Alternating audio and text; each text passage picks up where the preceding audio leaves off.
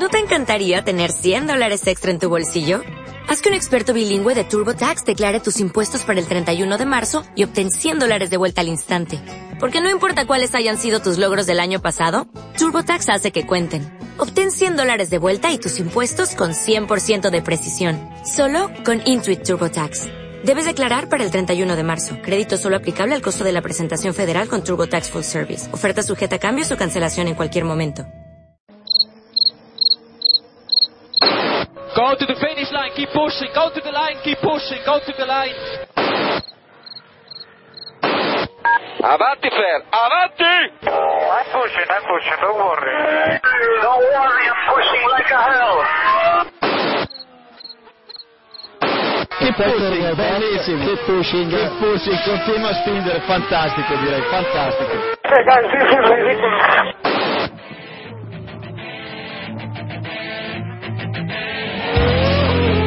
Comienza Keep Pushing, tu podcast de Fórmula 1.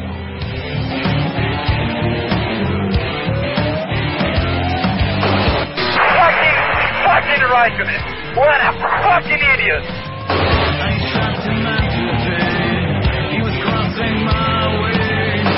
So give me a full power then. Just let me alone, I know what to do.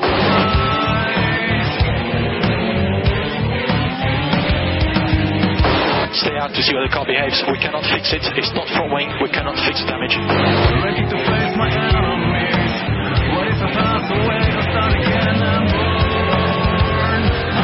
think you have to leave a space. All the time you have to leave a space.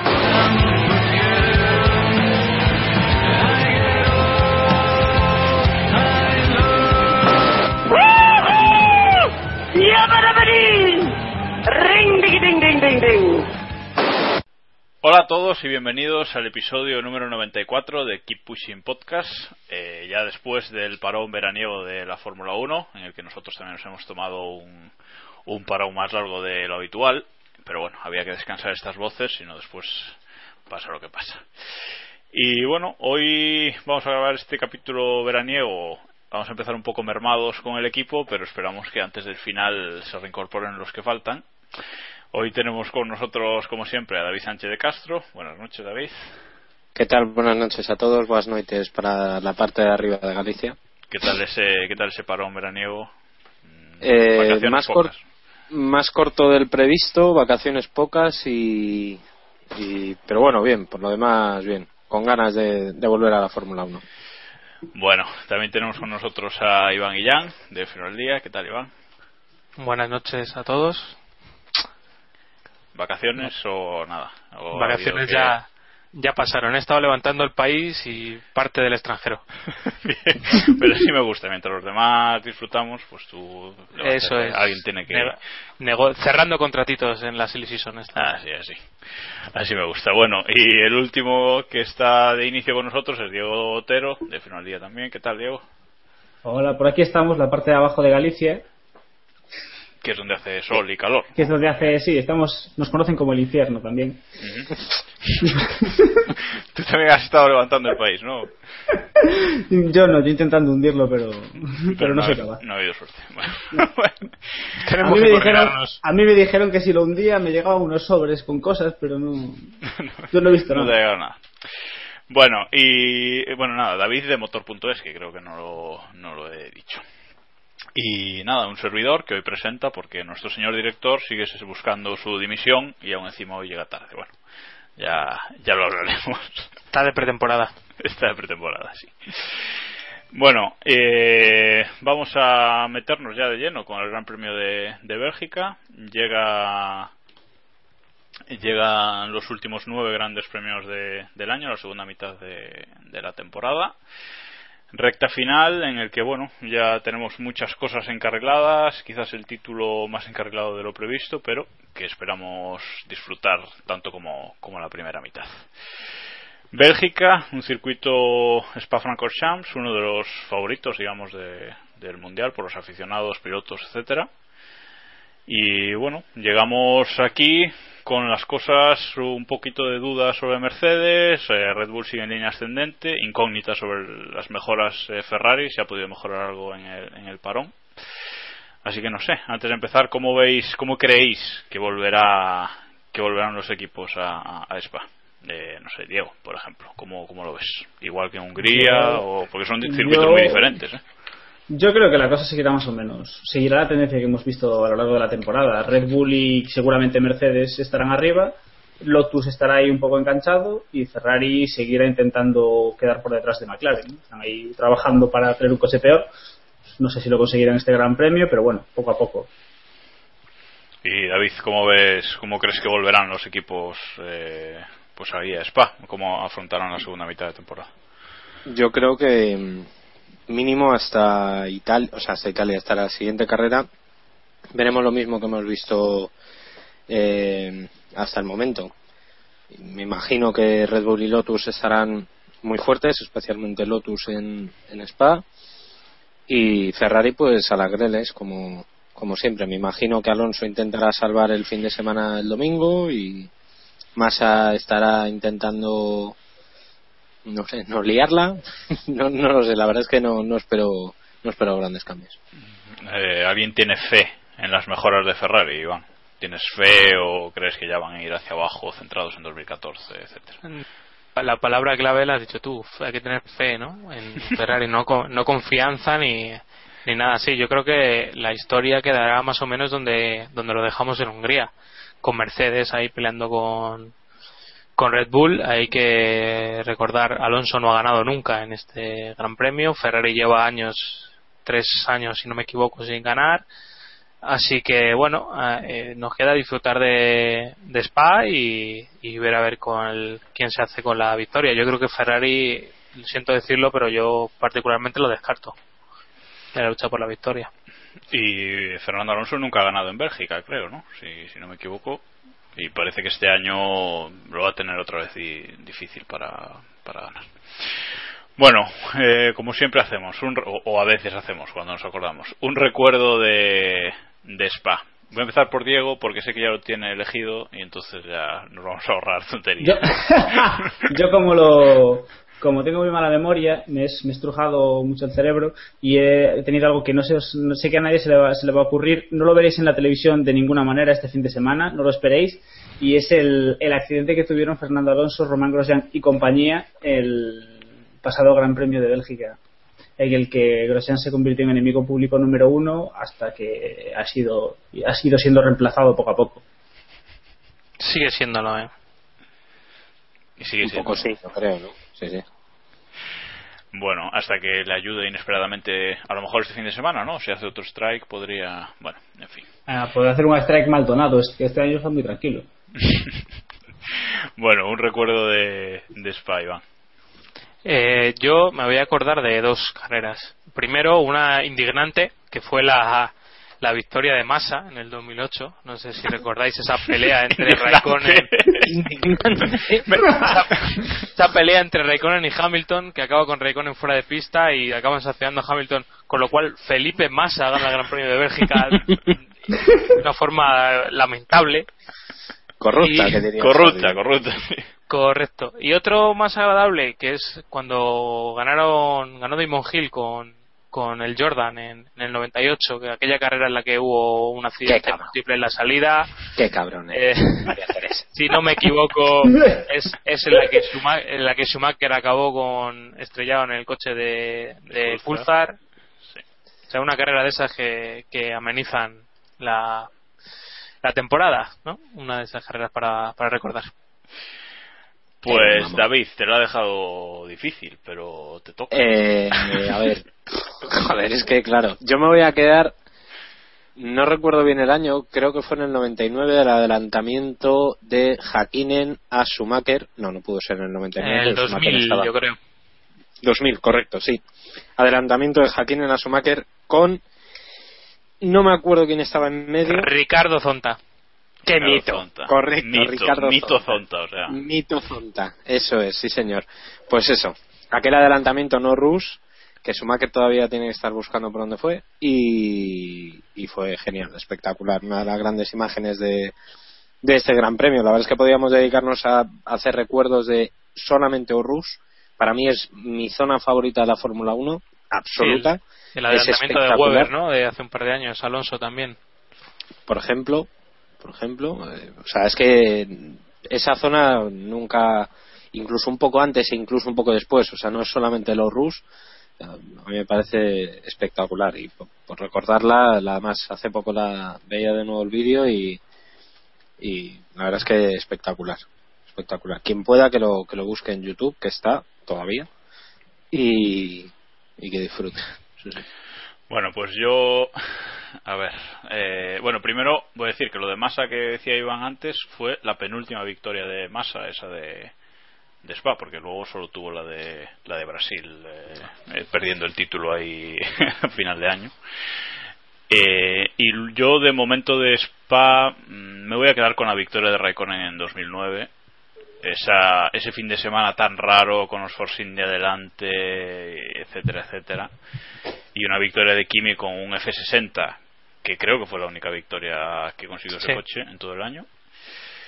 Y bueno, un gran premio raro durante todo el gran premio y, y- y que, que fue como como un punto diferencia- diferenciador en la temporada, ¿no? No, Luego todo volvió a la normalidad, pero en Bélgica hubo, hubo cosillas raras. Bueno, eh, pues eh, los neumáticos que tendremos para este fin de semana serán medios y duros. Creo que no los, cam- no los han cambiado a última hora Pirelli, ¿verdad? De momento. De momento, De momento no. los han cambiado, medios y duros. Estos son más elegantes. Si ven qué tal, cambian el compuesto, pero dejan el mismo nombre.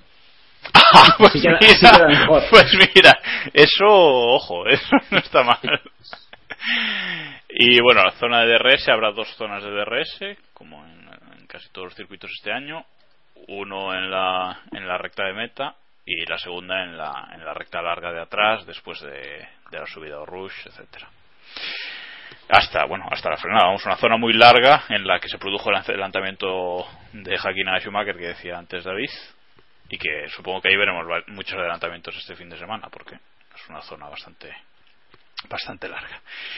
Y luego eh, nos falta la meteo de Héctor pero como Héctor aún no ha llegado aunque le estamos esperando pues eh, tendré que hacerla yo Eh, en principio sol todo el fin de semana salvo el domingo por la mañana que parece que habrá tormentas pero yo no sé vosotros, pero yo de las previsiones de Spa no me fío nunca, porque Nada, en un no momento. aciertan nunca. No, Exactamente. Nunca, nunca, nunca. Puede estar el cielo despejado y en un momento se te arma una tormenta espectacular. O sea. Pero puede ser interesante de todas formas, por, apuntar un poco y por hacer un poco de Héctor, si, si llueve el domingo y bajan las temperaturas y se mantiene una temperatura baja más o menos constante durante el principio de la carrera, podemos ver bastante movimiento. Sobre todo si hay problemas de calentamiento de ruedas, que parece que puede haber eh, pilotos que, que lo puedan sufrir. Eh, sobre todo al principio de la carrera, ya digo, pero vamos, es que depende, porque sabiendo solo tormentas y tal, no, no tenemos no tenemos muchos datos. O sea que- yo, yo desde luego apostaría porque veremos neumáticos intermedios o de lluvia en algún momento del fin de semana, ¿eh? pero bueno. Ya, Quizá. ya veremos. quizá, quizá. Bueno, y no sé si queréis comentar algo más de, de Spa, algo a destacar. Lo que pasa es que ha sido una un parón veraniego ciertamente tranquilo y hasta esta semana realmente no hemos entrado ya en, en materia, ¿no? Ha estado la cosa bastante tranquila. Luego en la sección de noticias, Sí. una un, un posible cosa que va a pasar o que dicen que va a pasar, pero vamos, no.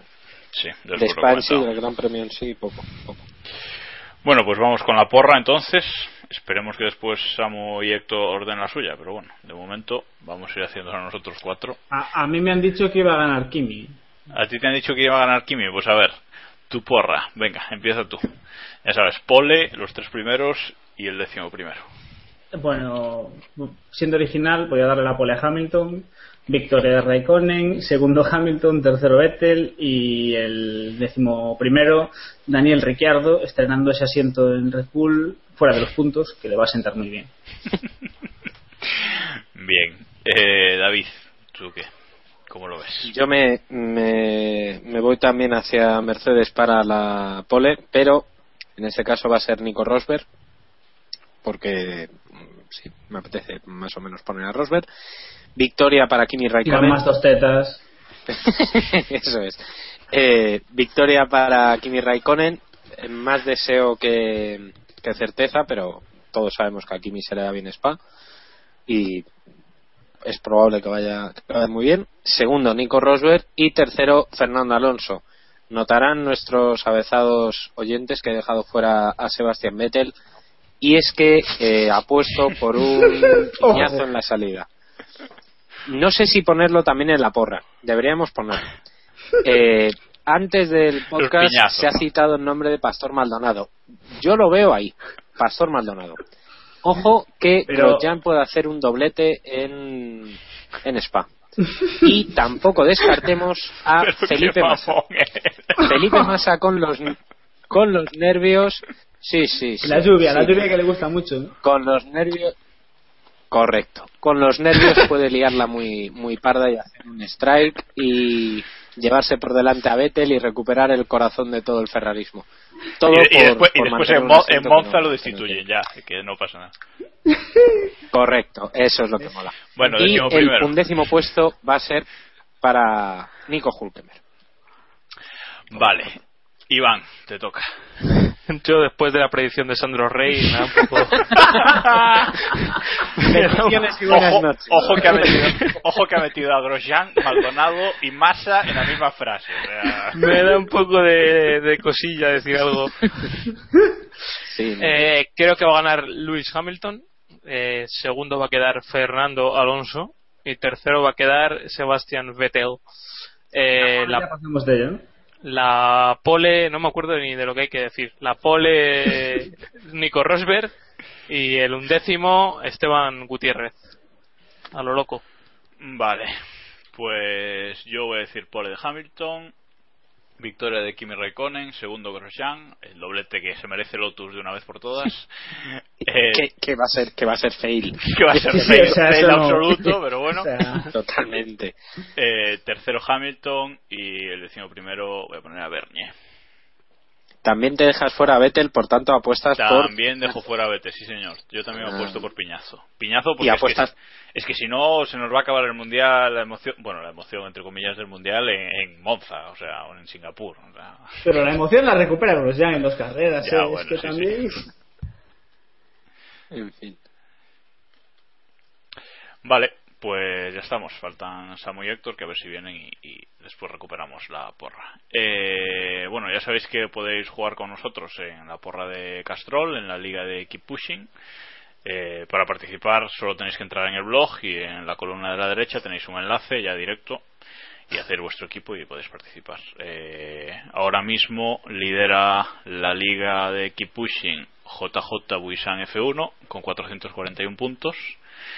Y bueno, está la cosa apretadita por ahí arriba. Una buena predicción el fin de semana nos puede cambiar el, el líder muy muy fácilmente. Nuestros puestos no los voy a repetir otra vez porque ya en el último podcast los dijimos No, y no, no, no, tampoco, Tampoco, hace falta ahí entrar. en la primera en la primera página solo está Héctor y la señora de David. El resto correcto correcto Bueno, pues si os parece pasamos ya a la, a la Podías, podías decir el, el mundialito de a mitad de temporada. Vamos a ver, vamos a decir el mundialito, sí. Ta, tara, ta, Ojo ahí. ta, ta, ta. Que no sé si está hecho, creo que sí, ¿no? Hombre, por supuesto que está hecho. Nah, sí, sí, es cierto que un día. Los- sí. Los duendes de... Los, due- los duendes de que, De nos, WordPress. que nos suben las cosas al blog, sí, sí. Bueno, vamos a ver. Pues el mundialito de Keep Pushing está de la siguiente manera. Sebastián Vettel primero con 70 puntos, bastante coherentes. Fernando Alonso segundo con 56. Lewis Hamilton tercero con 44. Kimi cuarto con 34. Aquí, Diego, tienes que hacer un trabajo de subir a este chico. Está segundo en el mundial. A mí, a mí no me dejan, a mí no me dejáis puntuar aquí, mi cabrones. Bueno, tranquilo que este fin de ya gana y ya. Bueno, Rosberg quinto. Ojito al sexto. Grosjean sexto. con un punto más que Hulkenberg séptimo. Di Resta. Voy a esperar por el sonido. Tranquilos, os doy tiempo. Di Resta. vamos vamos espera quieto, Di resta. ahí estamos Bien.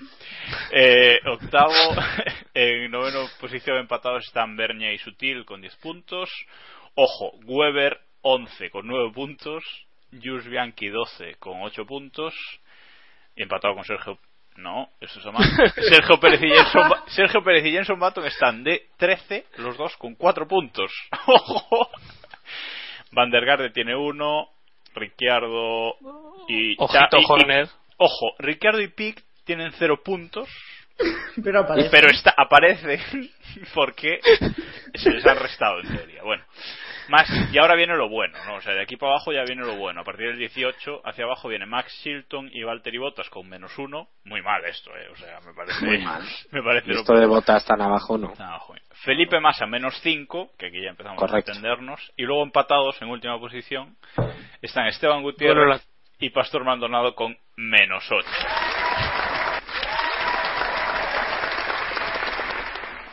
Que, en fin, o sea, bueno, lamentable. Bueno, y ahora sí, pasamos a la actualidad, Silly Season, Raikkonen Season o, o como queráis llamarle, porque aunque, bueno, la cosa ha estado bastante parada esta, eh, como decíamos antes, este parón veraniego, no ha habido demasiado rumor, demasiada cosilla, simplemente la primera semana que ya comentamos, lo de Alonso a Red Bull, etcétera, etcétera, ese rumor raro. Eh, pues ha habido poca cosa, salvo esta semana que se ha empezado otra vez a darle vueltas a dónde irá Kimi eh, el año que viene. Pero bueno, antes de eso, podemos comentar que Raikkonen ha aprobado un monoplaza de GP3 la semana pasada, si no me equivoco, ante la sorpresa Fin de, de semana. todo el mundo- fin de semana pasado, ante la sorpresa de, de todo el mundo, que nadie nadie esperaba esta prueba, ni vamos, sorprendió bastante, ¿no? ¿Cómo, cómo lo visteis, este Iván, eh, esta prueba que hizo Kimi? Protopor lo vimos. eh, Básicamente. no, al parecer ha salido de, del mismo el querer probar el, el monoplaza y por ciertas fuertes internas hay que decir que están se quedaron sorprendidos de la de la capacidad técnica de Kimi y de la implicación que, que tuvo en, en la prueba. Yo creo que es bastante destacable ¿no? que un piloto de, de su calibre quiera contribuir un poco en el desarrollo de, de un monoplaza como la GP3. Y el hecho de que, de que haya sido Kimi en vacaciones, eh, motu propio que haya querido probarlo, no deja de ser raro, ¿no, Diego? Se aburría. O sea, Kimi se aburría entre, entre copa y copa y tenía ganas de conducir. A lo mejor al chiquillo le quitaron todos los puntos del carnet o alguna cosa de estas. Y, y dijo, bueno, pues GP3. ¿Por qué no? Hay que, hay que decir que la machada de, de las declaraciones de Kimi después han sido que a ver si se preocupan de meterle un motor al coche. Que todo muy bien, pero a ver si le metieron un motor. ¿Cómo es? ¿Cómo es?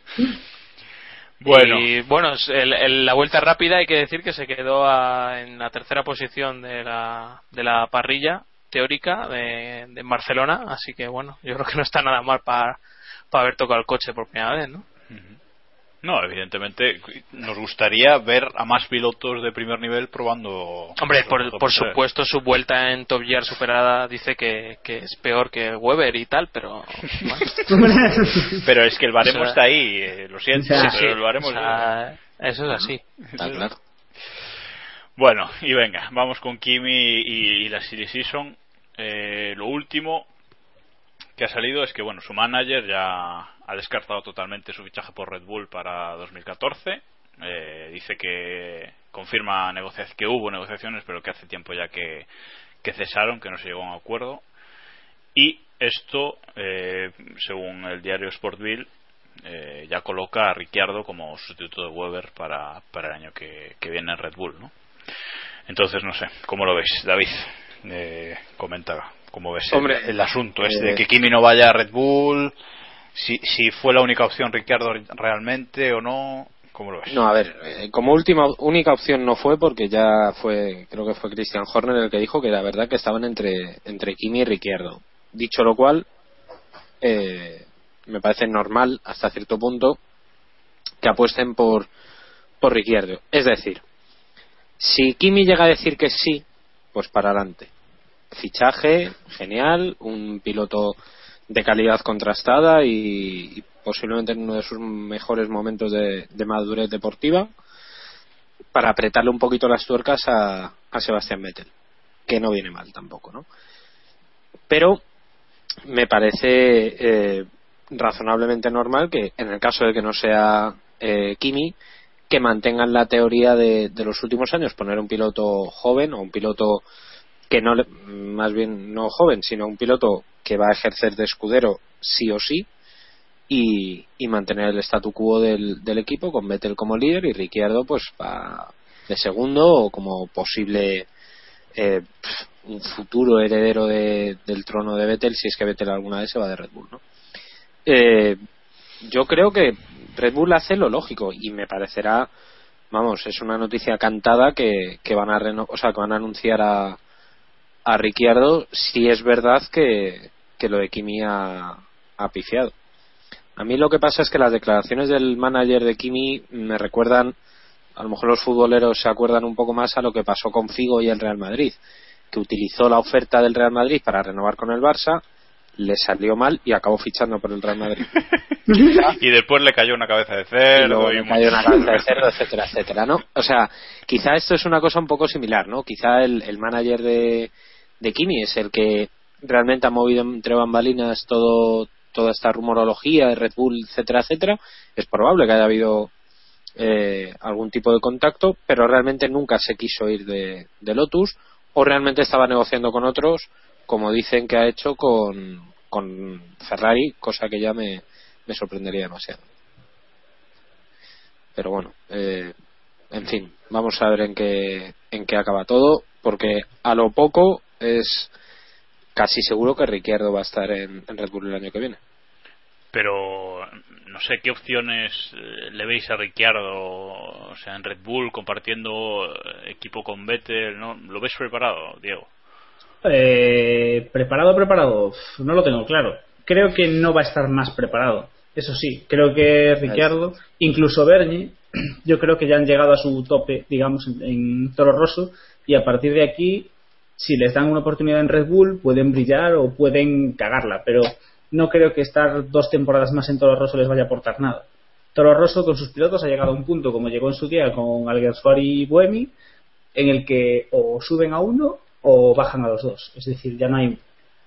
Ya le han dado ese rodaje, ya los han formado, los pilotos ya son pilotos de Fórmula 1, saben cómo funciona un coche, cómo funciona una escudería, eh, saben cómo es un gran premio. Ahora la cosa es, te damos un buen coche, a ver si vales, o si no, pues para tu casa. Si le dan la oportunidad, se, lo lógico es pensar que se la dan porque creen que vale.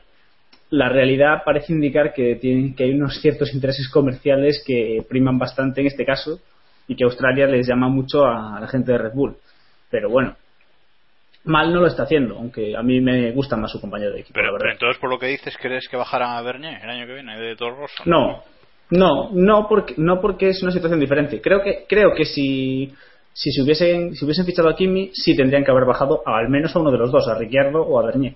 En este caso, al subir a Ricciardo, tienen un puesto libre en Red Bull para subir a un rookie y poco a poco seguirá la progresión creo que eso sí, creo que si Ricciardo funciona en Red Bull, a Bernier le va a quedar muy poquito, muy poquito tiempo en Toro Rosso. Eh, ¿No creéis que Bernier sería una solución para Lotus? Eh, quitarse en medio Grosjean y mantener ese factor francés con un piloto que yo considero, por lo menos ha demostrado la Fórmula 1 ser mejor que, que Grosjean. Yo creo, yo creo que sí, pero es que no, no, me, no me cabría en la cabeza que no intentasen fichar a Hulkenberg por mucho sí, bueno, francés y eso es, lo que yo raras. eso es lo que pienso yo también. Ese es el tema. Claro. Y otra cosa, eh, habéis hablado de, de Ricciardo para, para Red Bull. Yo, eh, mi reflexión sobre lo idóneo o no de este fichaje es si Ricciardo hubiera estado en cualquier otro equipo de Fórmula 1 Red Bull siquiera hubiera pensado en él. Ni de broma. No, pero es No, que, pero- pero es que no, o sea, es que eso en, en Red Bull casi es una cuestión, quitando casos muy, muy especiales, eh, es una cuestión aparte. Eh, quiero decir, Weber se quedó en de Jaguar, o sea, no vino de, no, no, no vino de fuera, entre comillas, ¿entiendes? Entonces Weber, bueno, pues, pues se va bien con, con los jefes de Red Bull y se quedó, punto. El caso de Vettel es hiper especial porque, porque le han llevado a él.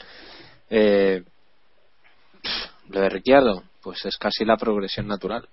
Siempre que no han podido llamar a, o sea, porque no han podido llamar a Kimi. O sea, la apuesta es, es mantener, es, es Claro, es no que enterrarse no, a sí mismos. Pero desde, desde que tú vas a por otro piloto es que no apuestas por ese, por ese piloto, o sea, es tu segundo plato. Sí, y ¿Me porque- lo que te quiero decir? O sea, Claro. demuestra que realmente no confías en él, porque no ha sido directamente a por él. No, yo, yo lo que creo es que eh, es que no sé yo creo que Red Bull también eh, tiene que buscarse un futuro más allá de Vettel porque Vettel eh, ahora tiene contrato hasta 2016 pero en, Vettel en algún momento se va a ir de Red Bull no sé, dos- bueno 2015 cuando sea en algún momento se va a ir de Red Bull entonces tienen que, que buscar un futuro para el equipo y yo creo que el fichaje de Kimi tampoco tampoco me parece que fuese de futuro, ¿no? O sea, porque Kimi, ¿cuántos años más va a estar en la Fórmula 1? ¿Tres, cuatro, como muchísimo? Entonces, no sé, yo creo que como fichaje de cara al futuro es mejor Ricciardo que haber fichado a, a Kimi. Lo que pasa es que mm, quizás Red Bull ahora mismo eh, lo que necesitaba era más eh, más atención mediática y quería pues tener a, a- otra a otro primera lanza en el equipo, ¿no? Evidentemente a- por Alonso y por, y a por Hamilton no podían ir y les quedaba a Kimi. Pero Yo creo que es de cara al futuro yo lo de Ricciardo lo veo mejor, ¿vale? Dale, dale, Diego. Yo- no, decía que yo creo que es un poco un reflejo de lo que es la escudería Red Bull. En este, yo diría que en el fichaje de- del compañero de Vettel estamos viendo la lucha entre las dos partes que hay. Eh, por un lado, el equipo de Fórmula 1, que quiere el mejor equipo posible, con el mejor piloto Eso es. posible, y por otro lado, eh, Red Bull, que quieren a su gente, porque ellos han cuidado a esos chavales y ellos están vendiendo que es la escalera que hay para llegar a la Fórmula 1 y es la mejor forma que hay y que si tú vales vas a llegar. Entonces ahí está esa lucha, supongo que en su momento se reunieron en una mesa y dijeron, tú das un nombre, yo doy otro y vamos a ver qué hacemos. Kimi les salió mal y se han quedado con Ricciardo. O eso Claro, parece. es que, es que además hay que, hay que tener en cuenta también lo que viene por detrás. Es decir, si subimos a Ricciardo a, a Red Bull, ya tienes que meter a otro piloto de una categoría, mm, digamos, o una calidad, presunta calidad potencial similar a la de Ricciardo o incluso a la de Vettel, como es, como es Da Costa o como podría ser que podría ser Carlos Sainz, ¿no? Da Costa, no te hagas. Da Costa es el piloto que en teoría va a sustituir a Ricciardo el año que viene. Ya ha ejercido de probador este año y es el que en teoría está en la primera posición para, para subirse al Toro Rosso el año que viene, ¿no? Entonces, como bien decía Diego, esa es la progresión natural que en Red Bull en teoría existe o debe existir, ¿no? Lo que les ha salido bien con Vettel eh, quieren repetirlo. Lo que pasa es que yo creo que lo tienen muy muy complicado eh, repetirlo con Ricciardo porque además el caso es muy mm, muy distinto. Claro, es que eh, el programa, el éxito del programa de Red Bull ahora mismo se basa solamente en Vettel, que ya es bastante, o sea, es un tricampeón del mundo que tiene encarado su cuarto título y, y los que vendrán, ¿no? Pero Ujú. aún así Vettel va a llegar un día que va a salir del programa de Red Bull. Entonces Sí, claro. Red Bull a lo mejor lo que hace con Ricciardo es forzar un poco esa progresión. Seguramente es lo que decía Iván. En otro equipo Ricciardo, vamos, Red Bull no se habría fijado nunca en él. Eh, seguramente habrían preferido pues un Hulkenberg o, ¿sabes? Pero tienen que forzar. Yo creo que lo que hacen con Ricciardo ahora es forzar un poco el programa y a ver qué y a ver qué pasa por avanzar un poco porque Están dejando, están dejando hueco. Han, tocado a los pilotos, bueno, en este caso al piloto dentro de los de los pilotos contrastados de la parrilla. Teníamos a, como opciones a Raikkonen, a Hamilton y a Alonso. Sabemos que Hamilton y Alonso no son una opción hoy por hoy, por mucho que nos quieran vender la prensa. Les quedaba a Raikkonen. Han tocado a Raikkonen y les ha salido mal. Lo que está claro que no puede hacer Red Bull es apostar por una joven promesa que no está en su programa, porque entonces sí que la publicidad se viene abajo puedes, tú puedes justificar fichar a un campeón del mundo diciendo que, oye, joder, es un campeón del mundo y tenemos a dos campeones, pero lo que no puedes justificar es voy a traer a este chaval de veintipocos años cuando tengo a cuatro o cinco míos ahí atrás. Pero voy a traer a este que esté fuera. Eso no lo puedo justificar. Entonces, y ahí creo que creo que esa es la clave. Ahora lo que no podía hacer Red Bull es fichar a Hulkenberg, por ejemplo. Eso es lo que lo que mataría su, su programa. Creo que ahí en el, en el clavo. Bueno, y entonces ahora la pregunta es, ¿qué va a hacer Kimi en 2014? La, la cuestión está en que Ferrari niega su regreso, aunque hay muchos rumores, sobre todo hoy, esta mañana y ayer por la noche, que dicen que ya lo tiene cerrado para volver a Ferrari. Eh, Lotus ha dicho que quiere a Kimi, pero que tampoco algo así como que van a romper la hucha para ir a por él, ¿no? Para, para mantenerlo. Y el manager del piloto ha dicho que tienen varias opciones, con lo cual suponemos que una será quedarse en Lotus y otra, pues eh, eso, salir a, a otro equipo distinto que ya sabemos que no es Red Bull. Entonces, con esto sobre la mesa, ¿qué pensáis que va a hacer Kimi el año que viene? Eh, David, venga. Complicado. La verdad es que es que complicado porque mm, en Mercedes no tiene hueco.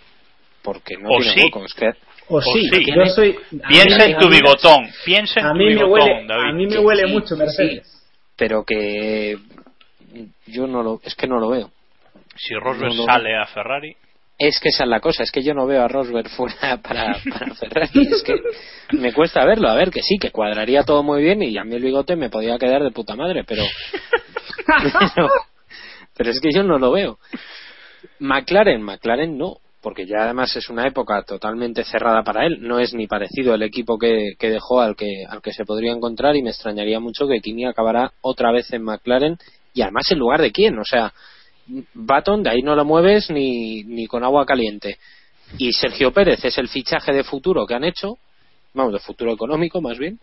Eh, o sea, es que no pueden soltarlo, por tanto McLaren no está y no hay más equipos, porque de arriba no hay más.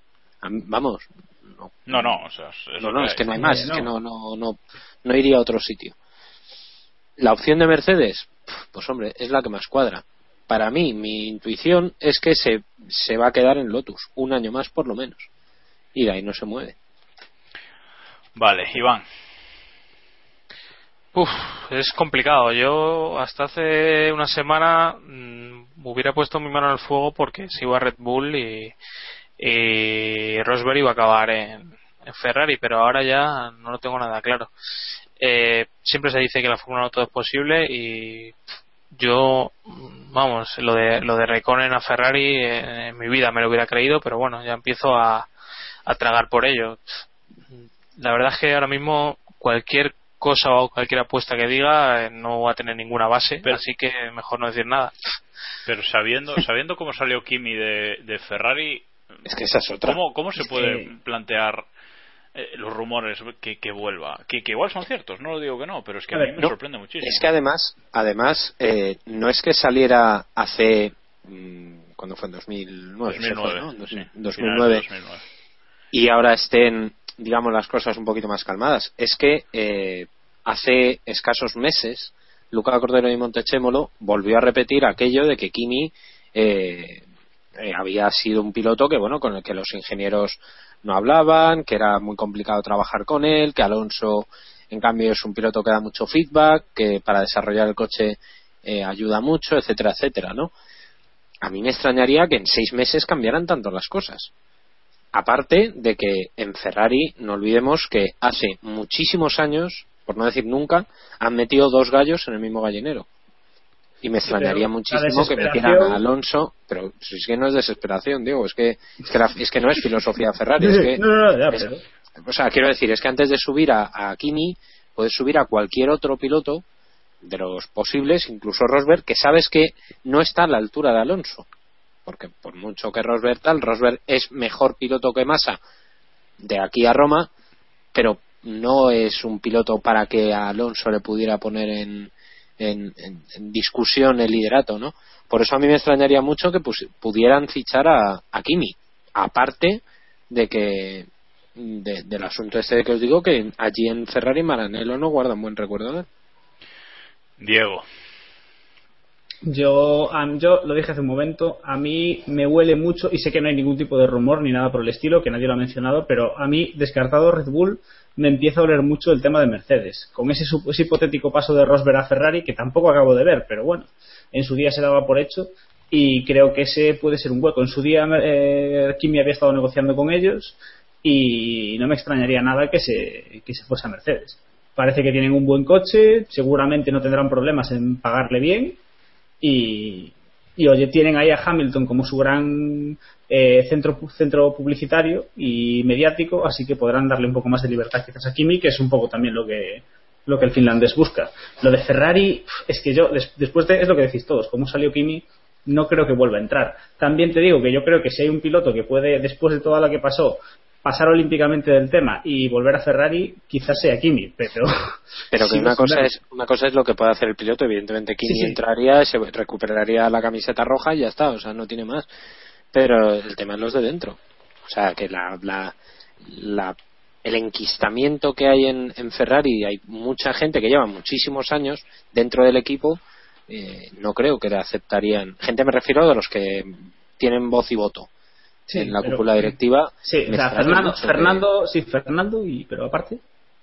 Fernando No, Luca no. y ¿qué más manda No, no, bueno, pues gente de la directiva. O sea, es que no, no nos olvidemos que Domenicali Sí, bueno. lleva más años que la puerta ahí en, en Ferrari. Ahora mismo es el jefe, pero lleva sea, muchos que años. la puerta. Claro. O sea, no sé, os pongo, vamos, os pongo el ejemplo de Rory Vine, que ha vuelto, se ha ido, sigue ahí, ahora manda, ahora no manda. O sea, quiero decir, A lo mejor en Hay Ferrari que se ha dado tiene cuenta. mando. A lo mejor alguien se ha dado cuenta que echaron al que no tenían que echar en 2009. Es decir, a lo mejor tenían que haber echado a puede Domenicali en vez de a. puede, puede ser. Puede. Yo creo, bueno, no sé. Yo, yo creo que es que ahí en el tema, en el tema fichajes, eh, hay- tiene poco que ver todo que no sean los jefazos, o sea, todo lo que no sea Montechémolo y Domenicali como mucho, el resto tienen poco que decir, yo creo. Aún así, yo es que no lo veo para nada. O sea, que Kimi vuelva a Ferrari no lo veo para nada. Yo veo muy factible lo- que se quede en Lotus, eh, si Lotus soluciona sus problemas económicos, si no, no se va a quedar. Y, y luego y lo otro es, eh, es lo de Mercedes, ¿no? Si Mercedes se queda con un hueco, no pueden tener a nadie mejor a quien fichar que, que a Kimi. O sea, un equipo, Hombre, quizás- un quizás equipo Kimi. Hamilton. Hulkenberg, Sí, pero- eh, es otro perfil de piloto, pero es a nivel futuro quizás sería una apuesta también interesante. Sí, no te digo yo que no, pero bueno. Bueno, eh, creo que ya tenemos con nosotros a Héctor Gómez, que ha llegado. Héctor, ¿andas por ahí? Buenas. ¿Qué tal todo? ¿Qué Sí, tal buenas este, a todos. ¿Qué tal este paro veraniego? Bien, bien. ¿Ha- ¿Has levantado Bien, el país? pasando, pasando calor, demasiado, pero bueno. ¿Era festivo en Valencia hoy o qué? Sí, sí, eh, en todas partes, como siempre, aquí en Valencia, de fiesta en fiesta. Eh, mañana también fiestas en mi pueblo, así que bien. Bien. Bueno. el- no sé si eres el James Hunt o el Kimi Raikkonen del podcast. eh. Amigo. Es, es la jama, en realidad, pero... Pues eso, pues como lo de Kimi. Bueno, Héctor, antes de seguir entonces, para que no se os olvide, tu porra de Spa. Mi porra de Spa, bueno, yo he puesto por Kimi, eh, que se le da muy bien Spa. Segundo, Vettel. Tercero, vamos a apostar por Hamilton. Y el undécimo, Pérez, para no desentonar. La pole. Eso, la pole para, para Hamilton. Ojo que 4 de 5 hemos apostado victoria de Raikkonen, ¿eh? o sea, abandono en la primera curva. Ya para los que queráis hacer la porra de Castrol, ya lo sabéis. Y bueno, ya hemos hecho la meteorología, pero si quieres hacer la meteo de Héctor, mm, apuntar. No, no miro nada, así que... Vale, imagino vale. que- Vale. pero eso es como siempre, ¿no? Tornados, sí, sí, lo, lo típico. Tornados, bien. Lo dejamos- Sarnados, sarnados. Bueno, estábamos hablando de, de dónde irá Kimi en 2014. ¿Qué, ¿Qué te parece? ¿Ferrari? ¿Mercedes? ¿Se queda en A mí- Lotus? A mí lo que me parece es que no ha saltado el rumor de, de que iba a McLaren, de que volvió a McLaren, que también habría estado bien, porque, bueno, Jameson Button ya está un poco para, para retirarse. Que no, hombre, que Eh, no, queda y no le sacan. Que, que Baton tiene un multi-year de esos, de contrato. Tiene un multiplayer. Tiro como Pérez también. Sí. Y la verdad es Sí, que. pero Pérez es el que paga, tío. Claro. Pero eh, la verdad es que ¿quién necesita a Kimi? En Ferrari necesita un piloto nuevo, pero no necesitan a Kimi. Necesitarían un Hulkenberg, por ejemplo. En Red Bull necesitan un Ricciardo. Y quien más necesita a Kimi es Lotus. Yo es que no le veo fuera de Lotus. Sí, pero si no le pagan, ¿qué? Y hombre, sí, es otro tema. Pero al final, una escudería como esta no ha sobrevivido muchos años. Eh, no creo que ahora se vaya, vaya a caerse. Encontrar algún patrocinador de alguna parte. Bueno, pues Héctor apuesta a que se va a, a Lotus. El resto no lo tenemos nada claro. a que se queda en Lotus, vamos. Bueno, eh, seguimos si queréis. Eh, ya dejando un poquito a Kimi de lado o no. Eh, ahora tenemos el Gran Premio de Bélgica, el siguiente es el Gran Premio de Italia en Monza, donde se dice, porque es más un dicho que una realidad, que es donde Ferrari anuncia a, a sus pilotos del año siguiente. Esto ya hace años que no que no ocurre. Es estoy totalmente esto, funable. no, no, no, no, esto, esto, lo- esto lo jodió Fernando Alonso. O sea, esto cambió cuando llegó Fernando Alonso. No sé si lo recordáis. El tío llegó aquí y nos jodió la... Teníamos, sabíamos que llegabas a Monza, Ferrari montaba allí la parafernalia, tal, no sé qué. Llegó Alonso y nos lo jodió. Ahora ha quitado el room, ya no hay ni donde trincar ni nada. Esto no... Todo culpa de él. Bueno, pero la historia es.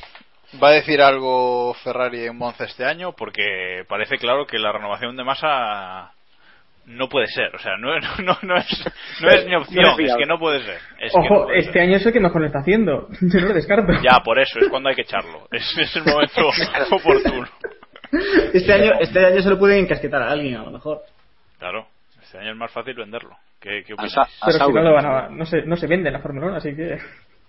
Pero pagan, pero tienen que pagarle a alguien para que lo fiche. Le Bueno, fichen Nápoles. va- voy a hacer una ronda rápida. ¿Va a decir algo Ferrari en Monza de sus pilotos? David, No. Diego, No. Héctor, No. Iván. No. Pues yo también digo que no. O sea que nos vamos a tener que esperar al final de año como, como siempre para ver que no renueva más. Bueno, eh, vamos a Sauber. ¿Posible destino de masa? Quizás. Eh, Sauber, ya hablamos en el último capítulo que había un problema con sus nuevos inversores rusos, que, no, que había acuerdo pero no llegaba el dinero. Eh, durante este parón ha habido algún rumor más fuerte de que, de que los rusos no pagaban. Pero Sauber lo ha desmentido y ha dicho que el acuerdo sigue vigente, aunque han confirmado que el dinero no ha llegado todavía, pero confían en que, en que llegue. Yo empiezo a ver el futuro de, del equipo de Peter muy, muy negro. No sé cómo lo veis el resto. Iván. Parece que, que tienen dificultades. Yo creo que está bastante claro que, van a tener complicado cerrar un, un motorista para el año que viene. Si es es verdad esos rumores que se dice de que, de que no han pagado todavía Ferrari. Y yo creo que eso puede ser la, una gran losa, porque al final puedes no cumplir con algún proveedor, eh, dejar algún contrato sin pagar a, a tus pilotos, etcétera, etcétera. Ya sabemos que hay muchísimos contratos de Fórmula 1 que terminan sin pagarse, no solo los indios. Así que. Esos son los que más, los que destacan, pero luego hay más. Los indios hacen pleno, tío. Pero vamos, sin motor el coche no corre, así que eh, ese por lo menos le van a tener que, que arreglar. Bueno, ¿y el resto qué? ¿Algo que decir sobre, sobre Sauber, su futuro? Porque pilotos parece que se va a quedar Gutiérrez, que Hulkenberg va a salir de ahí corriendo en cuanto pueda.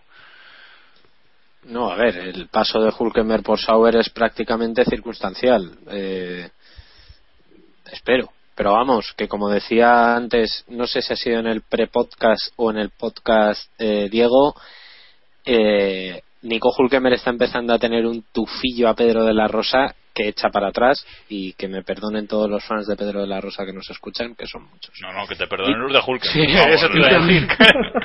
Bueno, Pide también- perdón. No, no, pide Perdón. perdón. Perdón, lo siento. No volverá a ocurrir. No volverá a pasar. Lo siento mucho, me he equivocado. Que dijo. Bueno, eh, Hunkelivers son los Hunkelivers son estos. Bueno, que Pide que perdón otra vez. Eso es un insulto y lo demás son tonterías.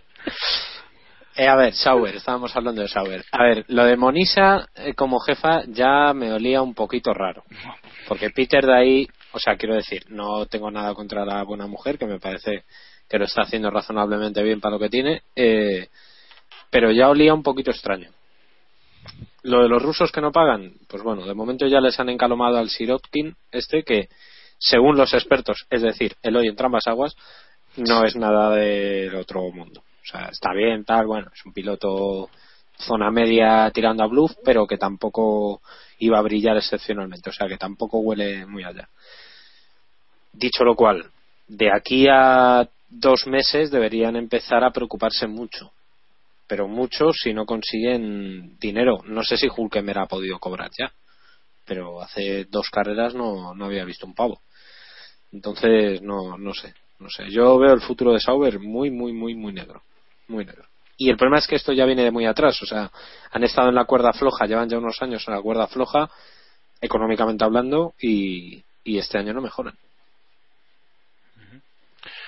Bueno, algo más que, que comentar. David lo ve, lo ve como yo. Negro porque Williams lo puede tener negro económicamente, pero tiene su división aparte de, de, de tecnologías aparte, pero es que Sauber no tiene nada, salvo el equipo de Fórmula 1, que yo sepa. vamos.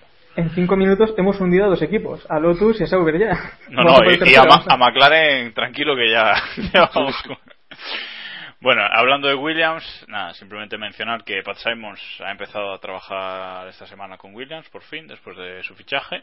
Y vamos con el tercer hundimiento. No. Espera, vamos con el cuarto. Y eh, Force India ha dicho que va a aumentar sus instalaciones siempre y cuando que se aclare la normativa de, de 2014, ¿no? Porque al parecer eh, lo que quieren hacer es construir un túnel de viento mejor, un túnel de viento propio, moderno. Pero que le pidan siempre, el suyo. Siempre, siempre y cuando la normativa de 2014 cambie, porque eh, en 2014 se van a limitar muchísimo las horas de, de túnel de viento, mucho más de lo que están ahora limitadas. Entonces, eh, parece que Force India en inversión y, potencia tienen, pero. Eh, a ver, ¿qué, pensáis? ¿Force India sí tiene el futuro asegurado o nos lo cargamos también, Héctor? No, ni, eh, yo India sí que le veo mucho futuro y temporada tras temporada, más o menos. el último año de un poco de bajón, pero se mantienen y siguen para adelante. Yo sí que les veo incluso mejorando los próximos años. Me parece una apuesta bastante seria. David, ¿cómo, cómo, valoras esta, esta declaración de intenciones de Force India de aumentar instalaciones?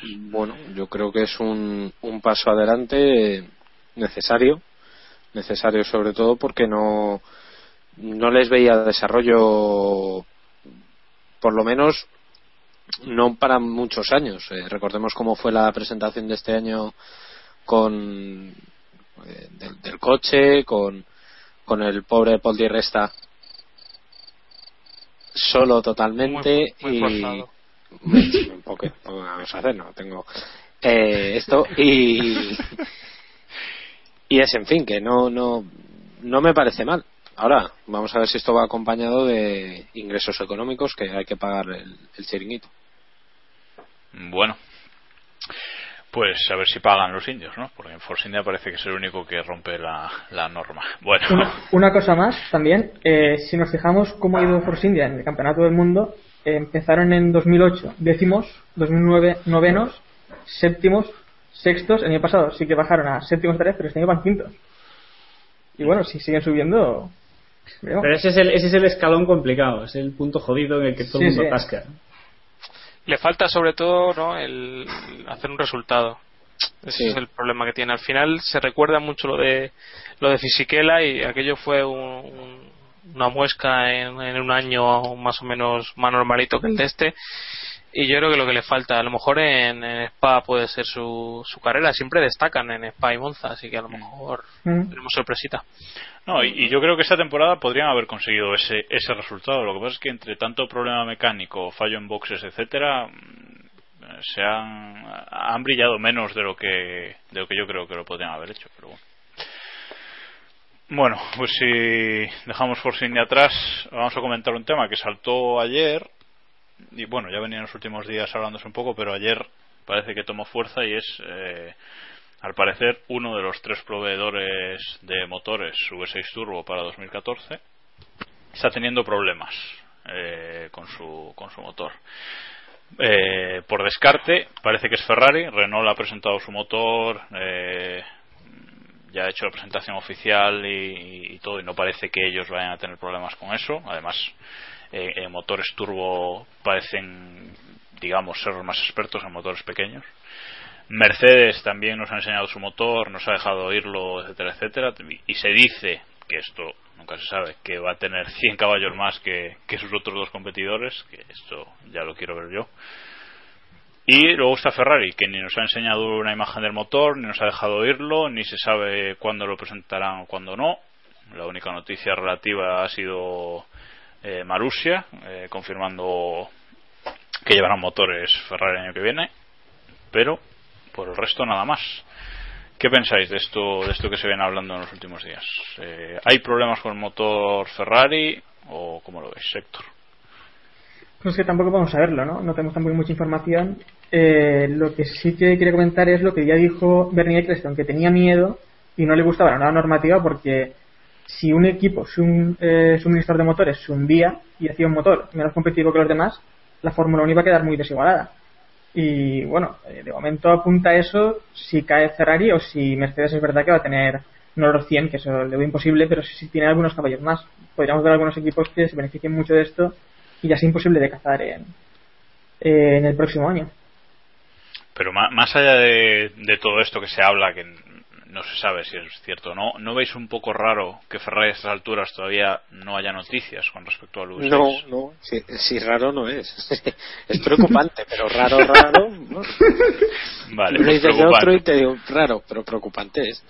A ver, eh, evidentemente estamos ya en, en septiembre, el coche del año que viene debería estar, si no hecho del todo, eh, enfilado y evidentemente el motor igual. Sobre todo este año, llevamos bastantes años con, con motores congelados y, y tal. Y la vuelta de los motores turbo no es una cuestión baladí, o sea, no, no puedes dejarlo todo para el último momento. No creo que sea eh, que en Ferrari están tapándolo y que lo están llevando todo con el máximo secretismo. A mí me parece que tienen problemas. Me da feeling de que tienen problemas, más que nada por lo que habéis dicho, porque Renault ya lo, o sea, lo presentó, además lo presentó eh, a lo grande, entre comillas, con, con Allen Prost, con, con prensa pre- allí presente, o sea, bien, para que todo el mundo lo viera. En Mercedes lo han lo, lo hemos escuchado, han montado vídeos, han hecho historias, tal, y en Ferrari no han hecho absolutamente nada. Es que ni siquiera hemos visto un boceto, una declaración, un nada. No hay nada sobre los motores del año que viene. O sea que es, es relativamente preocupante. Vamos a ver si finalmente es todo, pues bueno, que lo han llevado en secreto y que tampoco quieren darle mucha más importancia, pero, pero es preocupante sobre todo por, por lo que decía Eccleston, ¿no? Que eh, si Ferrari el año que viene, uno de los tres motoristas no consigue hacer un motor competitivo, es que vamos a ver unas diferencias brutales. A lo mejor volvemos a, no sé, a los años 90, por ejemplo, a mediados de los 90 o finales de los 80, cuando Ferrari no se comió un colín. Lo único, lo único que ha salido de Ferrari oficial respecto a los nuevos motores es aquella entrevista o declaraciones de Luca Marmorini diciendo que, que bueno, que en, que en 2014 pues vamos a ver más roturas, problemas de motor, etcétera. Eso es lo único. Que... Sí, bueno, pero que eso te lo puedo decir yo, o sea, eso Ya, es ya, evidente. sí. Sí, Se vuelven a los motores turbos, son motores nuevos, eh, no hay tanta seguridad con como, como con los motores de ahora, evidentemente que vamos a ver más problemas de motor y más roturas. Eso es, es obvio, es que no, no me hace falta que me lo diga Luca Mormorini, es que me lo puedo decir cualquiera que, que haya visto un poco de Fórmula 1 durante los últimos 15 años. Ojo, que lo divertido sería que saliesen ahora la gente de Mercedes y de Renault diciendo que en 2014 no va a haber ningún problema con los motores, que no se van a romper y que son muy seguros. Eso es mentira y lo saben porque no. pero, no- pero, pero en las risas, Sí, eso sí, eso sí. eso. Iván, ¿tú cómo lo valoras esto? Yo creo que Ferrari va a sufrir.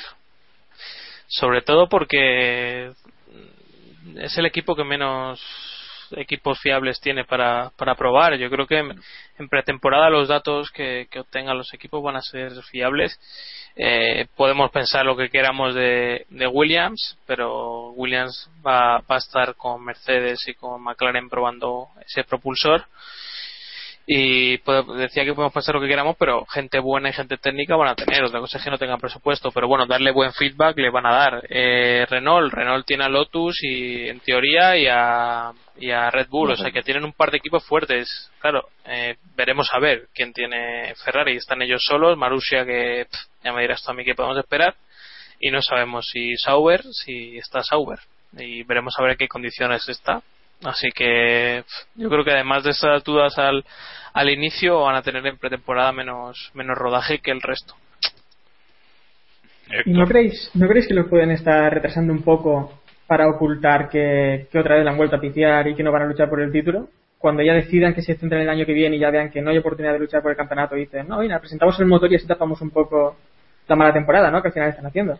Esa es buena, ¿eh? Y de hecho, no me extrañaría que aprovecharan Gran Premio de Italia. Ahí sí que tal. O sea, no anunciar un, un piloto, pero a lo mejor sí aprovechan Monza para. o los días previos o los días posteriores para, para hacer una rueda de prensa multitudinaria y anunciar el. el No es motor. mal sitio, ¿eh? No, No es Sí, no, es- verdad. no- no está mal tirada. No está mal tirada. Bueno, pues eh, dejamos esto de los motores a un lado que y pasamos a más dudas para 2014. Bueno, por un lado está Pirelli, quién será el suministrador de neumáticos, que eso ya es un poco vergonzoso, no. Hoy no vamos a hablar de Pirelli. Vamos a dejar a nuestros oyentes tranquilos sin hablar de Pirelli. Pero, Pero ahí es- vamos ahí a hablar está. de Bridgestone y de Michelin. No, no, no, no. Otra de, de las dudas que se está hablando poco y ya estamos eh, a mediados de agosto es quién va a retransmitir la Fórmula 1 en España eh, a partir de la temporada que viene. Recordamos que Antena 3, eh, bueno, a 3 media se le acaban los derechos de la Fórmula 1 a finales de esta temporada y todavía no se ha hablado absolutamente nada de nuevo reparto de, de derechos televisivos de Fórmula 1 en España, lo cual me preocupa más que me preocupa el hecho de que no se haya hablado, más de que saber quién la retransmitirá, ¿no? Porque no sé, eso podría significar que nadie está interesada en la Fórmula 1. ¿Cómo, ¿Cómo lo veis? No sé, Diego. Eh, hombre, alguien, alguien va a estar interesado en Fórmula 1. Con Fernando Alonso ahí, por mucho que esté que Ferrari no, no dé con la tecla, público hay. Alguien acabará acabará pagándolo. Lo que parece, y cada día, no sé, yo cada día lo veo más cerca, parece que será alguna cadena de pago. Que será, pues, Canal Plus, Digital Plus o algún o similares quien se haga con los derechos y quien quiera ver la Fórmula 1 tendrá que pasar por caja o irse al bar eh, a tomar una caña el domingo. Pero ¿No creéis que puede haber un Cárnicas Serrano 2 con el Banco Santander? Un Carni- Cárnicas, Cárnicas Serrano. Cárnicas Ah, Serrano. vale, vale, vale. Cárnicas Yo solo digo Serrano. que Sí, sí. yo solo digo que Gonzalo Serrano dijo en Twitter estuve en el 94, volví en el 2004 y puse en interrogantes 2014 Mira. Y a mí, y a mí me temblaron las manos. Escúchame una cosa, si Gonzalo Serrano acaba presentando Bigote, bigote, bigote, Fórmula 1, bigote. Bigote. rapo- el Espera, escucha. me- y me dejo bigote. José María y- José María, Correcto. O sea, Euro- venga, en. Eurovisión. Pero más que nada porque, y y esto sí que es, es información, eh, Gonzalo Serrano no se va del, de Telecinco si no es por un pastizal indigno. Ojo, el que Porque que vive- salía de Mira, Telecinco, ¿eh? Pero ¿a quién había cobrando. dicho, Claro. ¿a quién había dicho que salga de Telecinco? Vale, vale. No, escucha un momento. Hombre, que os, os lo voy a explicar. Le- los derechos televisivos que ha pagado el grupo Antena... Este, el, A3 joder, Media. ¿me sale? No, los Mediaset. de 5 y 4, Mediaset, Mediaset. por las motos y por, lo- por el tema del fútbol, por el mundial y tal, e- es, catastróficamente alto. O sea, es, es de que ahora mismo no tienen un duro para más. Recordemos que son 17 millones de euros lo que pide Bernie Eccleston por temporada, que no es que no son tres duros. O sea, eh, eh, es mucha pasta. Por tanto, Eso me son casi seis Gareth Bale, eso es mucho dinero. eso es correcto. O sea, eh, es vergonzante lo, lo que lo que puede llegar a pasar. Eh, y, y Bernie además no va a permitir que sean eh, contratos cortos. O sea, No, no, no, van a ser cinco dos años, años, cinco años te cinco los años comes, a, o die- sea. a 17 kilos por año. Es que, claro, es que es mucha pasta. No, Por eso os digo que- que yo no creo que Mediaset lo vaya a hacer. Lo que más parece es que posiblemente el Plus tampoco tiene pasta. Si es que el problema es que no hay un duro en este país para, Por para eso tal. yo decía que me preocupa que no se hable, más de que saber quién, porque es que no hay un duro. Es que no- No, no, es que no hay un duro. Es que ahora mismo están los ¿tenéis medios televisivos. ¿Eh? Tenéis suelto y lo retransmitimos por aquí o algo, lo ponemos. Hombre, mira, yo os puedo poner 15 céntimos que tengo aquí en la mesa ahora mismo. Yo creo que, pues las vueltas de la compra. Tengo aquí dos euros. hacemos, hacemos una colecta por Twitter y ya está, y lo compramos, no pasa nada. Yo tengo, yo En tengo un paquete de crowdfunding, galletas aquí.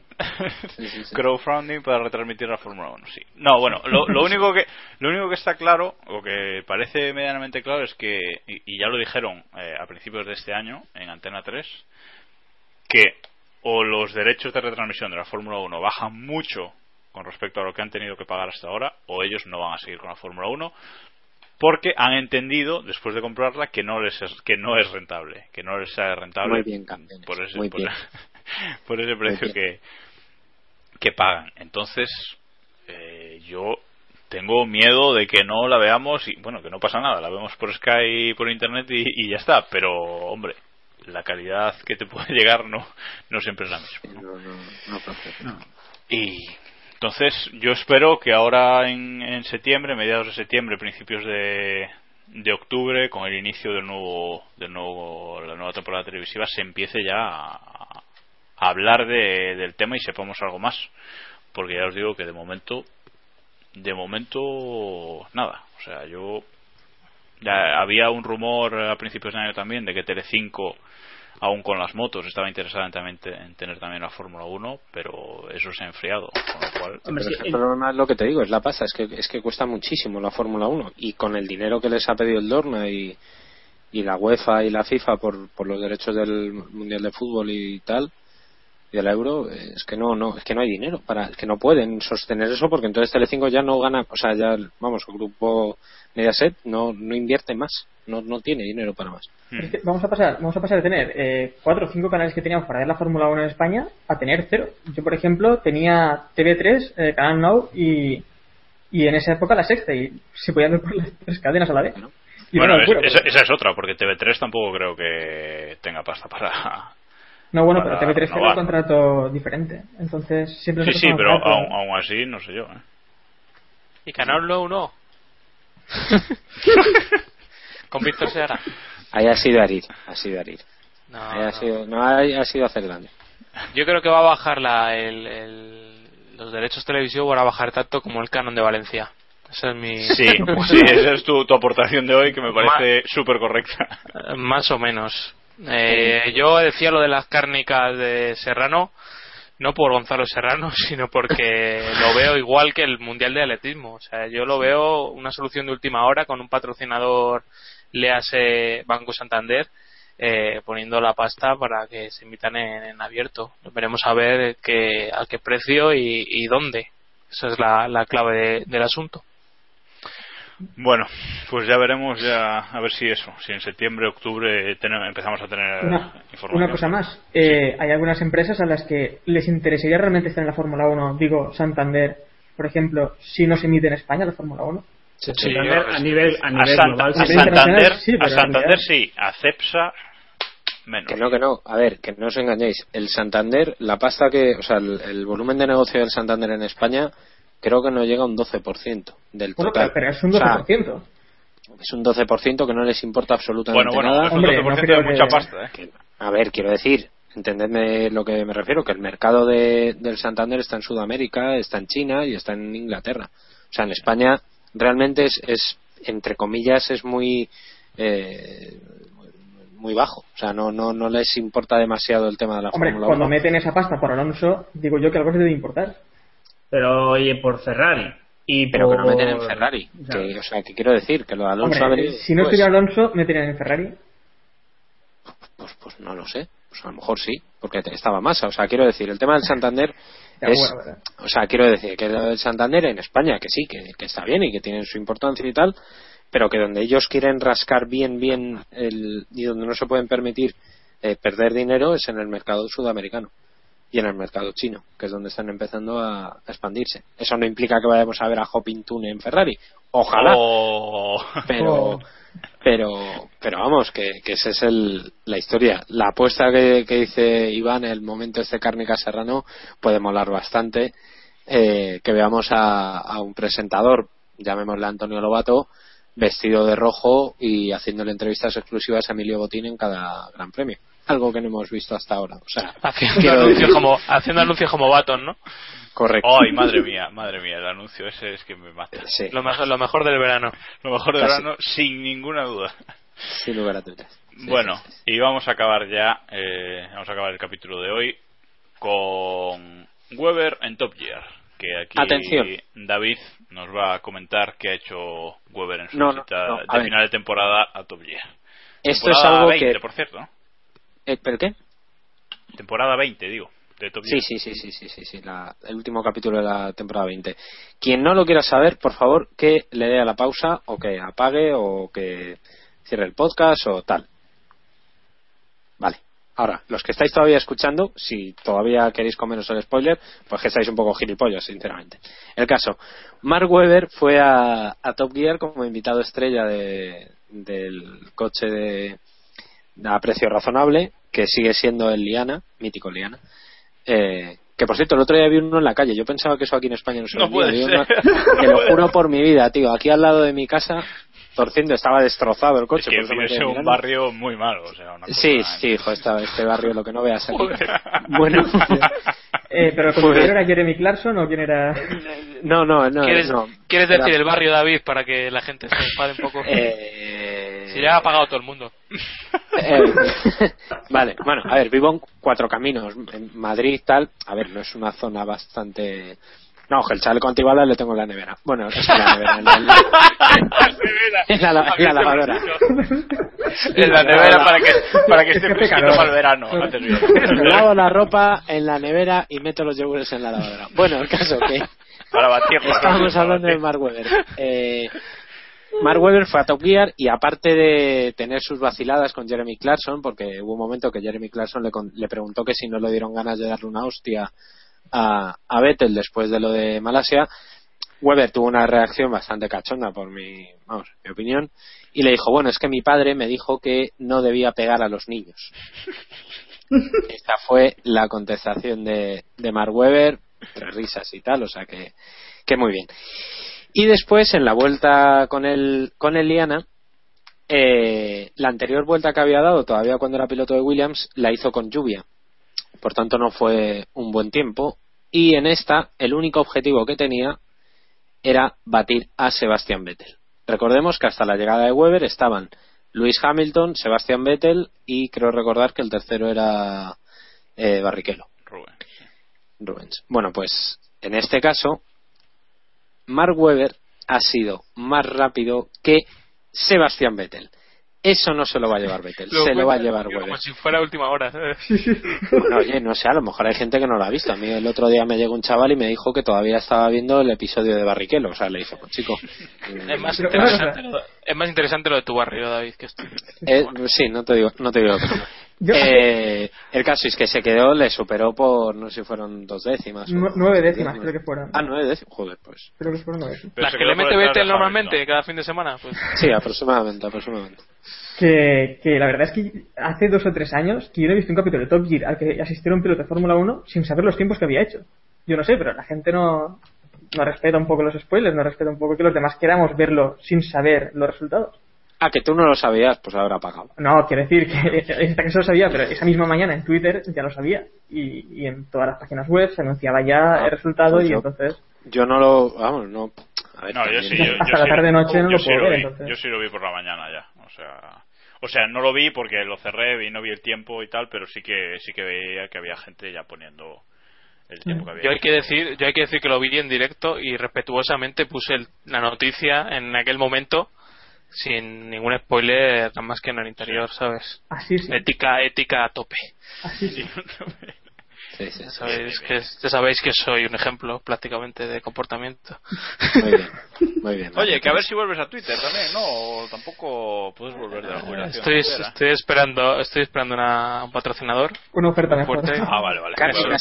Otro con carne caserana. no, que me pero suba mira, el- David, ahí tu madre en la panadería no puede hacer un patrocinio. Yo por, por un desayuno diario, David. Te digo yo que está el tema de los patrocinadores en María Candela es muy jodidamente. O sea que- y lo llevas Sí, tú, sí, ¿no? sí. O sea que bien. Y lo llevo yo, correcto. O sea que. Cuña bien no. metida. Ahí estamos, sí, sí, sí. sí. María Candelas, General Moscardo calle- 27. No está al lado de Cuatro Caminos, está más Voy cerca de la calle Voy a meter un pitido ahí. Eh, No, no, no. Hasta que pague. Eh, Hasta que pague, eso es. Correcto. Al lado del Diana. Bueno, chicos, pues si no queréis añadir nada más, eh, bueno, no sé, ¿cómo consideráis ese tiempo de Weber? Porque le han dado mucha importancia en muchos sectores, pero vamos, es que es una anécdota de la leche, ¿no? Todos sabemos que Weber se va de la Fórmula 1 porque no quiere ahora ganar el campeonato del mundo. Ya, ya ha dejado claro que puede ser campeón del mundo cuando le dé la gana y ahora ya. ¿A qué?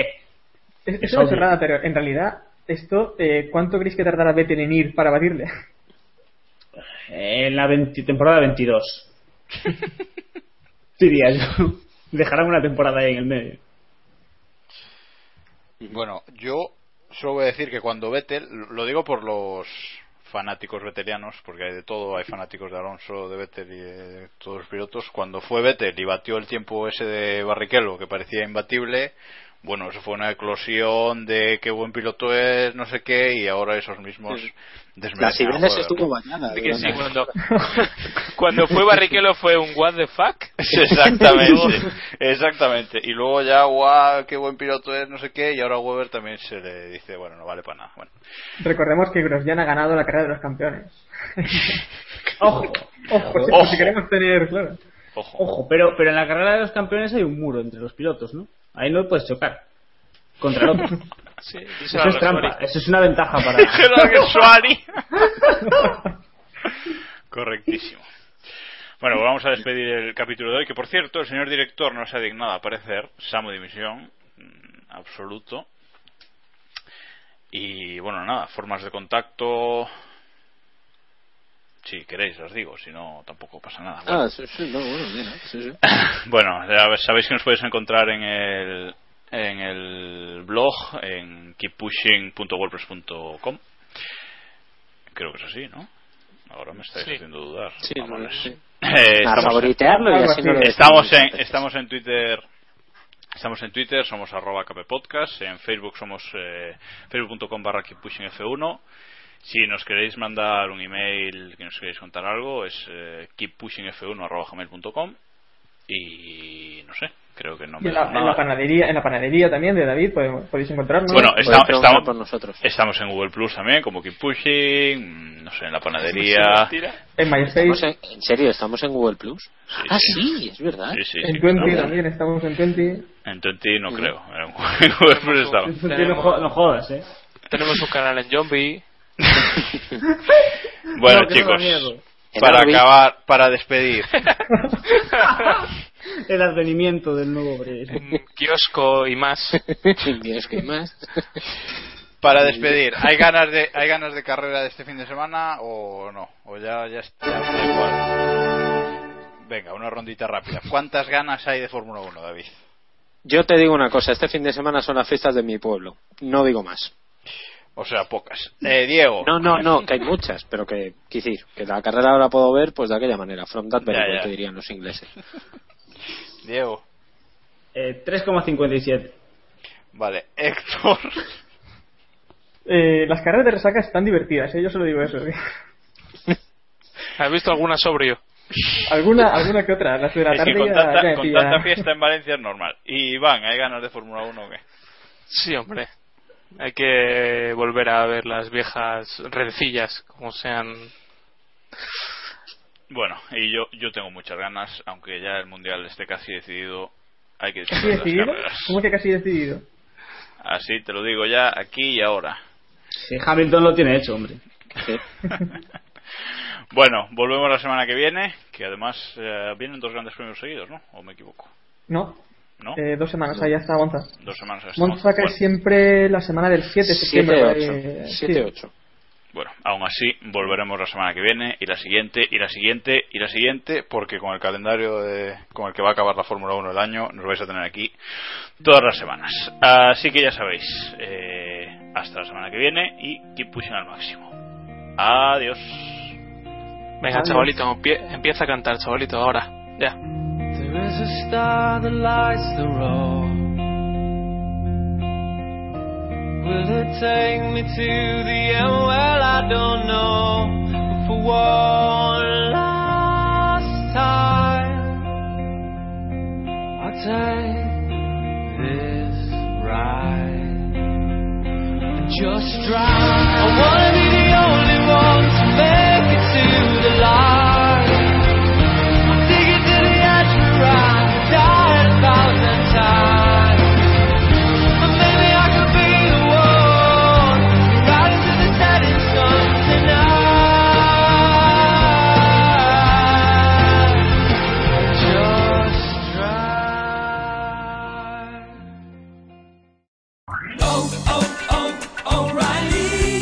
¿Necesitas ayuda? En O'Reilly Auto Parts te ayudamos. ¿Necesitas algún consejo? Te aconsejamos. Nuestros profesionales en autopartes están siempre disponibles para ayudarte a encontrar lo que necesites. Excelente servicio al cliente es solo una de las ventajas que ofrece O'Reilly Auto Parts. Los profesionales en autopartes. oh, oh, O'Reilly.